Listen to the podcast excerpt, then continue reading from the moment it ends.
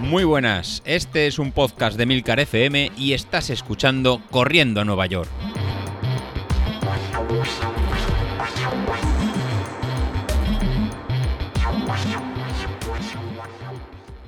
Muy buenas a todos, ¿cómo estamos? Viernes, ¿eh? estoy viendo esas caras de felicidad desde aquí.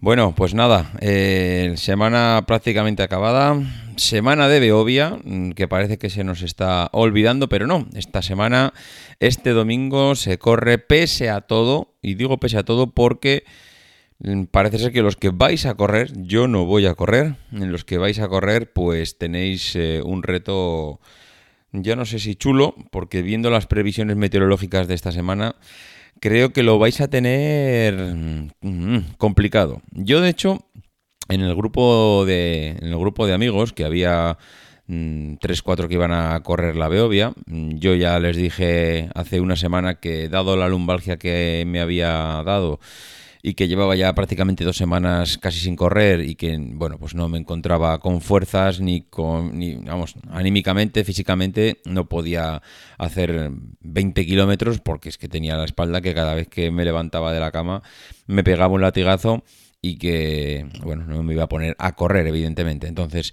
eh, creo, creo que dadas estas situaciones, lo inteligente es eh, no correr, claro, también depende, ¿no? No es lo mismo eh, no hacer una beovia, que no hacer una beovia creo que supone, pues mira, aguantarte hasta el año que viene. Los que estamos por aquí cerca relativamente, pues sabemos que es una faena porque vienes más o menos pensando en ese objetivo.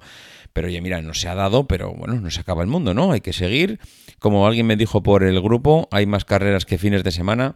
Así que no te vuelvas loco, mm, recupérate y luego te pones otro objetivo y ya está.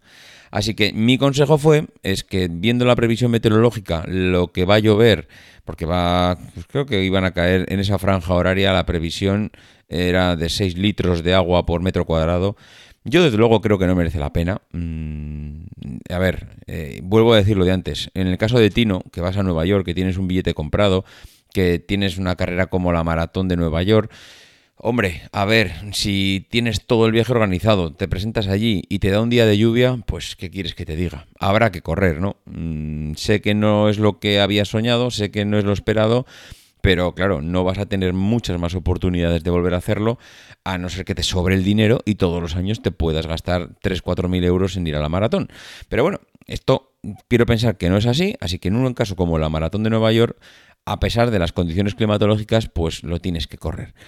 Pero no es el caso de una Beovia, de, no sé, una maratón de Barcelona, de Valencia, que las tenemos por aquí cerca, que es verdad que también hemos pagado la inscripción, pero no, no sé, yo apuntarme a la maratón de Barcelona, que vivo aquí en Barcelona, cuando me puedo permitir el lujo de correr el año que viene, pues si quieres que te diga, no voy a salir si está lloviendo porque son mm, cuatro horas de un sufrimiento ya de por sí importante como para encima estar aguantando la lluvia y el frío y el viento normalmente y oye, que mira que no nos pagan para esto. ¿Sabes lo que te digo? Que, que no. En fin, eh, que me voy por los cerros de Úbeda. A lo que vamos. Mm, hoy os traigo una, una, idea, propuesta, reto. Mm, bueno, no sé. Yo es que estoy ya en modo. Ya no estoy en modo Beovia, claro, porque como no voy a correrla, estoy pensando a ver cómo me lo monto de cara al año que viene. Entonces, mm, lo que más me gustaría es correr la maratón de Barcelona, porque la tengo cerca de casa, porque es un reto chulo para continuar un poco con la preparación. Yo ahora iba con la idea de preparar una media que es la Beovia, no ha podido ser, eh, pero bueno, la preparación está aquí, la llevo ahí. Mm, no, no he terminado de completarla, es decir, mm, ¿tú te ves ahora para correr una media? Pues la verdad es que no, o sea, no me veo porque ya sé que llegaba un poquito justo y si encima llegaba un poquito justo y he bajado ahora un par de peldaños después de este parón de dos semanas, pues ahora mismo estoy convencido que no estoy para correr una media. Pero bueno, tampoco quiere decir que no esté para correr nada. Es decir, ayer salí a correr, eh, creo que por segunda vez después del parón hice, hice 8 kilómetros a un ritmo de 5.35. Hombre, pues mm, la verdad es que acabé contento. Después de tener un parón, hacer prácticamente sin entrenamiento, el otro día había salido 5 kilómetros para probarme. eh, ayer hice 8 kilómetros, 8 kilómetros a 5.35, pues oye, ¿qué quieres que te diga? Yo acabé súper contento de, de la marca y que veo que, bueno, pues que hay que seguir, hay que seguir. Además, no nos engañemos, ahora viene una época malísima para el deportista, que son las navidades, porque primero mm, nos cambian las rutinas, mm, menos tiempo para salir, porque ahora pues tenemos a los críos en casa, hay que hacer cosas con ellos, hay que ir, salir a hacer compras. Eh, viene una época donde vamos a comer como si no hubiera un mañana. Entonces, claro, si encima ahora haces un parón, pues vuelves a recuperar todos los kilos que habías perdido. Yo además esta mañana me he pesado y, ostras, pues estoy contento porque estoy casi en el mínimo histórico, estoy casi en 78 y medio. Así que vamos, estoy contentísimo porque a pesar del parón es algo que no me ha afectado, que es el peso. Eh, cogí kilo y medio, pero ha desaparecido ya. O sea, es dos semanas con fuera de la rutina eh, me, han supuesto kilo y medio extra, pero que lo he perdido nada. O sea, ha sido rapidísimo como he perdido esta semana el kilo y medio. Así que, a ver, estoy contento. Entonces, resumiendo todo este rollo. ¿Cuál es el planteamiento mm, para el año que viene? Venga, pues el planteamiento es la maratón. ¿Cómo vamos a preparar la maratón? Pues la vamos a preparar de la siguiente manera. El otro día recibí un mensaje de alguien del grupo cuando cuando me escuchó que andaba preguntando eh, en el grupo de Telegram, oye, eh, entrenamientos, ¿cómo lo veis mejor? ¿Por aplicación? ¿Lo veis mejor con un entrenador personal? ¿Lo veis mejor a vuestro rollo? Eh, ¿Tiráis de entrenamientos que descargáis por internet? ¿Cómo lo hacéis? Claro, hubo alguien que vio que estaba intrigado por buscar una, algo para el año que viene, porque hasta ahora he entrenado con Runea porque me lo regalaban con la inscripción de la Beovia, pero ahora tengo que pensar cómo me preparo la maratón. Me la preparo a mi ritmo, busco una aplicación, Endomondo, Runea, Nike, yo qué sé, las 200 que hay, me descargo un plan de entrenamientos por internet de la maratón. Oye, ¿qué hago? Y claro, como vio que estaba como estaba, me dice, ya te entreno yo. Y dije, hombre, no, no me, me, mandó un mensaje privado, me dijo que me entrenaba, yo se lo agradecí un montón, no me pareció, hombre, dije, joder, no fastidies, no te voy a hacer a ti ponerte en este compromiso, eh, no creo que deba, no creo que deba. Y, y, en, principio, pues lo dejamos ahí, ¿no? Yo tampoco, la verdad es que me pareció un abuso, ¿no? Aprovechar de alguien del grupo para que me pasara entrenamientos y que me hiciera seguimiento y, bueno, en fin, lo, lo dejamos ahí.